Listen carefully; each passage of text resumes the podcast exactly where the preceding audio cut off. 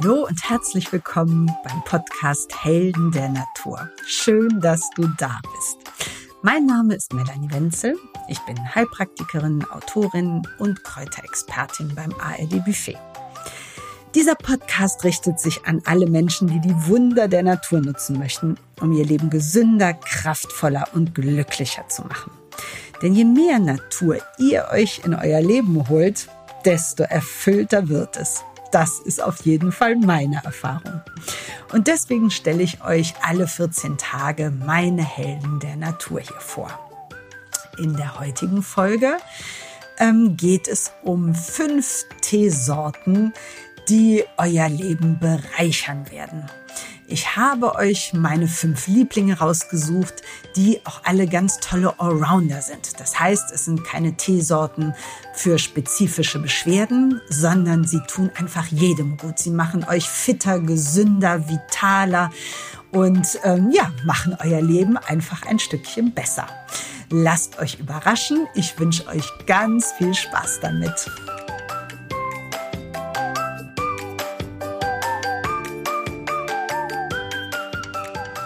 So, dann widmen wir uns den fünf Ts, die euer Leben verändern werden. Aber bevor wir das tun, erst noch mal was Grundsätzliches zum Thema Tee. Ähm, Tee klingt immer so ein bisschen, naja, ein Tee, ne? Was soll der schon bringen? Ähm, das klingt immer so ein bisschen, ja, läppsch, als könnte das nicht viel. Deswegen einmal kurz zur Erklärung vorneweg. Ein Tee ist ein wässriger Auszug. Also bei uns in der Naturheilkunde einfach ein probates Mittel, um alle wasserlöslichen Bestandteile einer Heilpflanze einzufangen quasi. Deswegen übergießt man halt ähm, meist einen Teelöffel für eine Tasse des jeweiligen getrockneten Krauts mit, wie gesagt, einer Tasse äh, kochendem Wasser. Man lässt ihn ziehen, ungefähr sieben bis zehn Minuten. Das ist so die Regel. Wenn das äh, bei den anderen Teesorten abweichen sollte, dann sage ich das dazu. Aber das, was ich jetzt sage, gilt erstmal für jeden Tee. Sieben bis zehn Minuten ziehen lassen und zwar abgedeckt. Das ähm, machen wir, weil durch den, über den Wasserdampf die ätherischen Öle sich lösen. Und die ätherischen Öle möchten wir gerne drin behalten. Insofern bitte Deckel drauf, sieben bis zehn Minuten ziehen und dann durch ein Sieb gießen oder das Sieb entfernen. Und dann kann der Tee getrunken werden. Und wie gesagt, es ist ein wässriger Auszug, ein probates Mittel, um alle wasserlöslichen Inhaltsstoffe der Pflanze in das Wasser zu holen und dann natürlich davon zu profitieren, wenn wir es trinken. Bei Tees, ähm, weil man halt, wie gesagt, oft denkt, das ist ähm, ja nicht so richtig ein Heilmittel, ähm, ist es eben doch. Und deswegen muss man unbedingt dazu sagen, dass man, ähm, also dass die längste Zeit, in der man einen Tee am Stück trinken sollte, bei vier bis sechs Wochen liegt. Und dann sollte man von diesem Tee auch wieder vier bis sechs Wochen Pause machen. Es treten sonst tatsächlich Nebenwirkungen auf, ähm, eine gewisse Überdosierung, die Reaktionsfähigkeit auf den Tee lässt auch nach. Das heißt, es entsteht so ein gewisser Gewöhnungseffekt. Es entstehen auf jeden Fall äh, Nebeneffekte, die wir nicht haben wollen. Deswegen, auch wenn man eine Kur macht mit einem Tee, sehr gerne vier bis sechs Wochen und danach auf jeden Fall wieder vier bis sechs Wochen pausieren. So, so viel zur Theorie. Und dann steigen wir ein in die tollen Allrounder, die ich euch rausgesucht habe, weil es alles Tees sind, die, wie gesagt, ähm, jedem Menschen wirklich gut tun. Oft ist es so, dass ich äh, dazu erwähne, bitte nicht für äh, Schwangere und Stillende. Das liegt nicht daran, dass es da eine giftige, giftige, giftige Wirkung gäbe, sondern es ist so, dass oft einfach die wissenschaftlichen Studien dazu fehlen. Und da man es nicht weiß, ähm, rate ich dann lieber äh, Schwangeren und Stillenden davon ab. Einfach als reine Vorsichtsmaßnahme. Den ersten Tee, den ich euch vorstellen möchte, ist das Kraut der Unsterblichkeit. Ja, hier ist tatsächlich der Name Programm. Ähm, das Kraut der Unsterblichkeit, auch Jiaogulan genannt, ist, ähm, wie man vielleicht vermuten kann, äh, aus dem asiatischen Raum. Und ähm, es haben japanische Forscher äh, das äh, Jiaogulan etwas entdeckt, muss man sagen. Sie waren nämlich eigentlich auf der Suche nach einem alternativen Süßungsmittel und sind da über das Kraut der Unsterblichkeit gestolpert.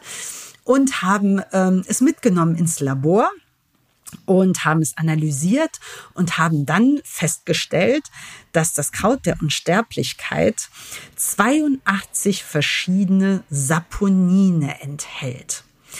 Saponine, muss man dazu äh, sagen, äh, sind Inhaltsstoffe, die ähm, in der Lage sind, das Cholesterin im Darm zu binden und den Körper zu entgiften und Auswurf zu fördern und das Tumorwachstum zu hemmen.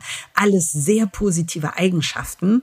Und was einem vielleicht äh, ähm, in dem Zusammenhang etwas geläufiger ist, ist der Ginseng, der da eigentlich ganz oben auf der Liste war. Und wie gesagt, diese 82 äh, verschiedenen Saponine sind 54 mehr, als es der Ginseng hat. Und das war natürlich sehr beeindruckend. Und seitdem ist die Forschung auch ähm, dem Kraut der Unsterblichkeit äh, auf der Spur. Was man, ähm, wie gesagt, es ist immer so, dass die Studienlage noch ein bisschen dünn ist. Und deswegen kann man sagen, ähm, es liegt, liegt der Verdacht nahe, dass das Kraut der Unsterblichkeit zu hohen oder auch zu niedrigen Blutdruck regulieren kann, dass es Herzinfarkt und Schlaganfall vorbeugt, indem es einfach die Verklumpung der Blut, also der Verklumpung der Blutplättchen entgegenwirkt. Ähm, es wirkt blutbildend. Wie gesagt, äh, tumorhemmend macht es den Anschein und es mildert Stresssymptome und fördert einen, ähm, einen erholsamen, tiefen Schlaf. Und allgemein kann man halt sagen, dieses ähm, Xiao Gulan ist ein ganz tolles Anti-Aging-Kraut, weil es halt so ganz viele ähm, Baustellen, sag ich mal, die im Alter auftreten, abdeckt und ähm, deswegen hier sehr gerne eingesetzt wird. Ähm, das Schöne am Kraut der Unsterblichkeit ist, dass man es oft in Deutschland tatsächlich in Gärtnereien bekommt. Das heißt, es ist durchaus eine Pflanze für den Balkon, die Terrasse oder den Garten, ähm, da man gute Chancen hat, dass es auch hier erfolgreich angebaut werden kann. Den zweiten Tee, den ich euch vorstellen möchte, ist der Tulsi-Tee. Tulsi oder auch indischer Basilikum genannt, ähm, ist eines der wichtigsten Heilkräuter aus dem Ayurveda. Ähm, er hat hier eine ganz entscheidende Rolle, gerade wenn es darum geht, ähm, mit Stress umzugehen, ja, die Psyche ein bisschen zu beruhigen. Und das ist gerade, finde ich, in diesen stressigen Zeiten, wo man so mehrfach belastet ist, eine ganz tolle Eigenschaft. Und da sagt man äh, dem Tulsi-Tee nach, dass er halt beruhigend wirkt, entspannend. Äh, dazu muss man sagen, beruhigend, entspannt, aber gleichzeitig äh, die Konzentration fördernd. Das ist, finde ich, immer so eine ganz tolle Sache, die einfach auch nur die Natur so hinbekommt, dass man zum einen ganz ruhig wird, aber gleichzeitig hochfokussiert und ganz konzentriert. Also auf gar keinen Fall müde, sondern die Sinne sind richtig geschärft. Ähm, dann sagt man ihm nach, dass, äh, dass er das Immunsystem äh, stärkt, die Verdauung fördert ähm, und wie gesagt Stresssymptome lindert. Ähm, was man in Tierstudien feststellen konnte, ist, dass ähm, Tulsi Bakterien tötet und, wie gesagt, die Stresssymptome lindert und ähm, den gerade stressbedingten Bluthochdruck ähm, senkt und eine schmerzstillende Wirkung hat. Also gerade, wie gesagt, wenn man sehr belastet ist, ähm, Stress hat, einer der tollsten ähm, Methoden, ihn auf ganz natürliche Art und Weise zu regulieren. Hier bitte auch nicht mehr als zwei Tassen, drei Tassen täglich trinken und auch wieder hier nicht für Schwangere geeignet, da noch nicht genug ähm, Erkenntnisse vorliegen. Der nächste Tee, den ich euch vorstellen möchte, ist der Zistrosentee. Ähm, anders als der Name vermuten lassen könnte, ist es keine Rosenart. Die Zistrosen sind eine eigene Art. Und die Zistrose kommt immer dann ins Spiel rund um die Erkältungszeit, weil die Zistrose eine ausgesprochen bakterien- und virentötende Eigenschaft hat. Und das macht sie gerade in der Erkältungszeit ähm, ja zu einem ganz, ganz wichtigen und besonderen Tee. Was kann die Zistrose? Man hat festgestellt, dass die Pflanze die Krankheitserreger daran hindern kann, in die Schleimhautzellen einzudringen und sich dann im Körper zu verteilen. Das bedeutet natürlich, dass wir, also dass Viren oder Bakterien einfach weniger Angriffsfläche haben, um im Körper einzudringen. Es ist also ein ganz toller Prophylaxe-Tee wenn man sagt, oh, jetzt auf gar keinen Fall krank werden oder der Partner ist schon erkältet, man möchte sich nicht anstecken oder es ist allgemein Erkältungszeit, dann kann man sehr schön mit ein bis zwei Tassen Zistrosentee am Tag ähm, ja, in die Prophylaxe gehen. Aber auch wenn es einen erwischt hat, ähm, ist es auf jeden Fall ähm, sehr gut, Zistrosentee noch zusätzlich äh, zu trinken, weil, wie gesagt, Bakterien und äh, Viren tötend. Was man auch festgestellt hat, ist, ähm, dass er Pilz, ähm, also gerade Candida-Befall entgegenwirkt. Und das macht er auch, oder man empfiehlt, dass man ihn da wirklich auch auf zwei Arten ähm, zu sich nimmt, nämlich äußerlich und innerlich. Candida übrigens nur noch einmal zur Erklärung ist ähm, ein Pilz, den viele Menschen im Darm haben oder auch ein Scheidenpilz, das ist auch oft ein äh, Candida albicans. Und das kann sehr hartnäckig sein und häufig wiederkommen. Und ähm, deswegen ist es ganz toll, dass wir da natürliche Mittel haben. Da nützt es nämlich auf jeden Fall was, den Tee zu trinken, aber auch den erkalteten Tee für Waschungen zu nehmen oder auch Sitzbäder, auch bei Hämorrhoiden. Ähm, auch äußerlich ist er sehr schön äh, bei Akne, bei Hautproblemen, wo sich äh, entzündliche ähm, Veränderungen an der Haut äh, getan haben, weil es da halt, wie gesagt, sehr schön die Entzündung rausnimmt. Was man auch noch sehr gut machen kann mit dem äh, Zistrosentee ist, ihn als Mundspülung zu benutzen. Gerade bei äh, entzündeten Zahnfleisch, Parodontitis, ähm, Aften ist es eine ganz tolle Sache, ihn wirklich mit, damit im Mund zu spülen bis zu einer Minute und ihn dann wieder auszuspucken. Ähm, was man noch machen kann, ist, äh, ich benutze ihn sehr gerne als Gesichtswasser. Das heißt, man kocht auch wieder einen Tee, lässt ihn erkalten und ich fülle das dann immer ab.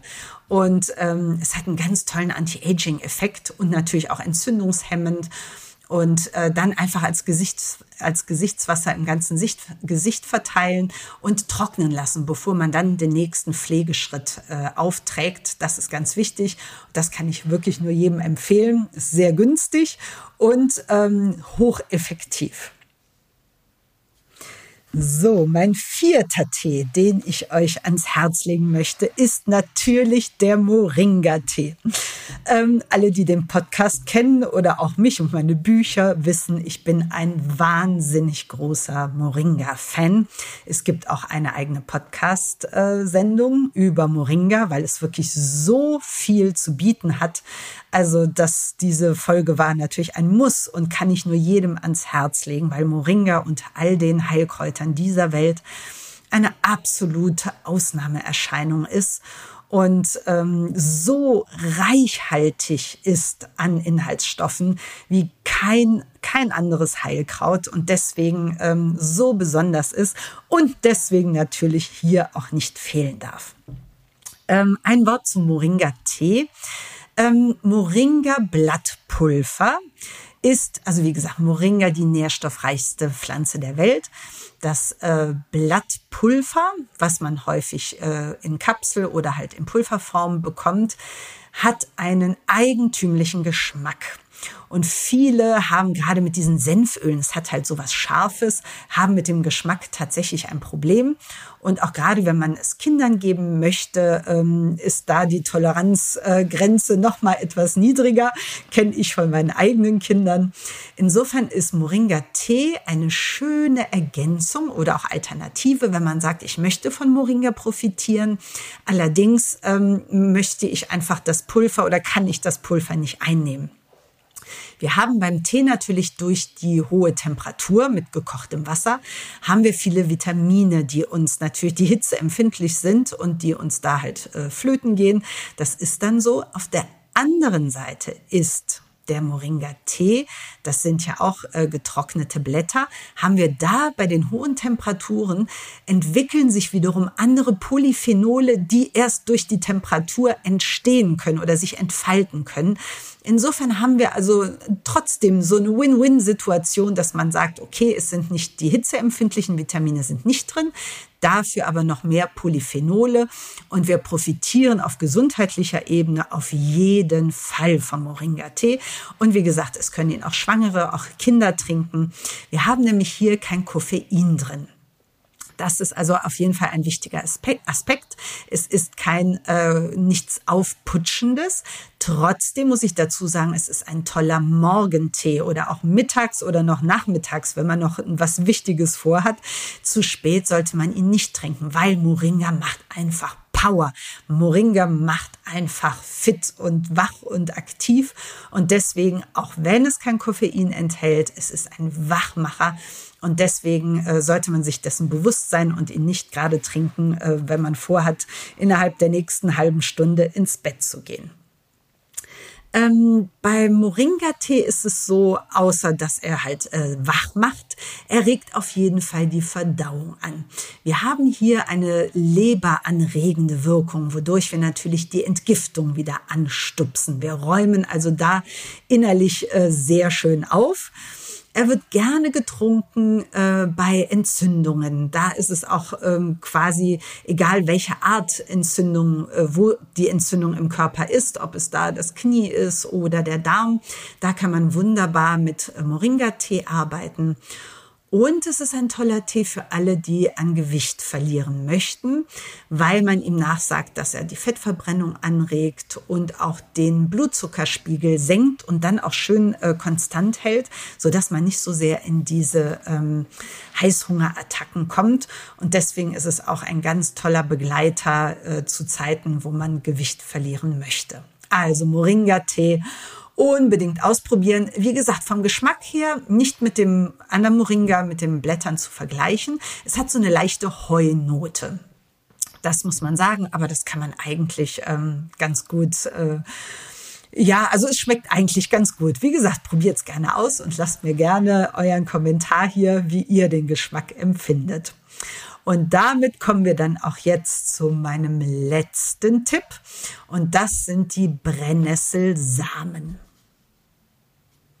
Die Brennnessel ist ja unser Superfood hier in unseren Landen. Und ähm, ja, jeder, der meine Arbeit ein bisschen verfolgt, weiß, dass ich ein ganz großer Brennnessel-Fan bin, weil mehr geht halt einfach nicht ähm, was wir hier vor der Tür haben. Wir haben mit der Brennnessel eine ganz hohe Konzentration an Mineralien, Spurenelementen, Vitaminen, Eisen und Eisen auch gerade in Kombination mit Vitamin C, so dass der Körper es richtig gut aufnehmen kann. Brennnessel hat äh, sehr viel pflanzliches Eiweiß, wovon wir profitieren. Ähm, ja, es ist das Entgiftungs-, Entschlackungs-, Kräftigungskraut und ähm, besitzt einfach so viele gesundheitsfördernde Eigenschaften. Allerdings reden wir jetzt nicht, da, ja, da ich euch ja Tees an die Hand gebe, nicht von, den, von der Pflanze, sondern von den Samen. Und die Samen sind in der Konzentration der Inhaltsstoffe noch etwas höher als die Pflanzen und haben ein etwas anderes Wirkungsspektrum. Ähm, Brennnesselsamentee den ihr übrigens als, also entweder ganz normal als Tee aufgießen könnt, dann bitte vorher so ein bisschen die Samen anstoßen im Mörser, dass die sich öffnen. Ihr könnt aber auch die äh, Brennnesselsamen tatsächlich einfach in den Smoothie werfen oder auch einfach äh, über den Salat streuen, übers Müsli. So ein bisschen nussigen Geschmack. Also hier müsst ihr nicht unbedingt den Tee trinken. Ihr könnt die Brennnesselsamen auch einfach so essen. Was können sie denn? Da sie ja, wie gesagt, Kraftpakete sind, würde ich jedem empfehlen, im Frühjahr und Herbst gerne ähm, jeweils eine Kur zu machen, weil es kräftigend wirkt, es wirkt stärkend, es wirkt anregend. Ähm, hier werden die Harnwege nochmal richtig durchgespült, das Blut wird gereinigt. Sie wirken entzündungshemmend. Und was auch sehr schön ist, ist, ist Ähm, Brennnesselsamen sind für Männer und für Frauen und haben da jeweils ihren Schwerpunkt. Bei den Frauen ist es so, dass man äh, sie sehr gerne zu Beginn der Wechseljahre gibt, weil sie so ein, eine phytohormonartige Wirkung haben und Östrogen ähnlich wirken und somit viele äh, Symptome verbessern, die in Zusammenhang mit dem Östrogenmangel einhergehen also für Frauen sehr gut, aber auch für Männer sehr gut. Zum einen, weil sie die Spermienqualität verbessern. Also für alle, die einen Kinderwunsch haben, der bisher noch unerfüllt war, bitte gerne ähm, Brennnesselsamen nehmen. Die Spermienqualität ähm, wächst aber auch die Libido wächst. So war es also früher zum Beispiel Nonnen und ähm, äh, Menschen verboten, Brennnesselsamen zu nehmen. Da könnte ja dann vielleicht doch tatsächlich was dran gewesen sein. Das sagt man dem Brennnesselsamen nach. Ähm, auf jeden Fall gerne, wie gesagt, als Kur, nicht unbedingt nur ein, zwei Tage, sondern da tatsächlich äh, gerne drei, vier Wochen am Stück, damit man auch wirklich spürbar merkt, wie sehr, ähm, ja, wie sehr man an Kraft zunimmt, an Stärke und ähm, ja, damit man auch optimal davon profitieren kann. So, das waren die fünf Tees, die euer Leben verändern werden. Und ich hoffe, ihr konntet viel für euch mitnehmen. Und ähm, ja, lasst mir gerne einen Kommentar da. Ihr findet mich auch auf Instagram unter Melanie Wenzel Natural. Und ähm, ja, sagt mir gerne, ähm, ob ihr es ausprobiert habt, wie eure Wirkung war oder ob ihr einen anderen Tee habt, auf den ihr schwört, ein Tee, der euer Leben verändert hat. Und ähm, ja, ich freue mich auch über jede Rezension. Insofern, ähm, ja, schreibt mir sehr gerne. Ähm, ich wünsche euch alles Gute, hoffe, wir hören uns bei der nächsten Folge wieder. Und ja, vertraut auf die Natur. Alles Gute, eure Melanie Wenzel.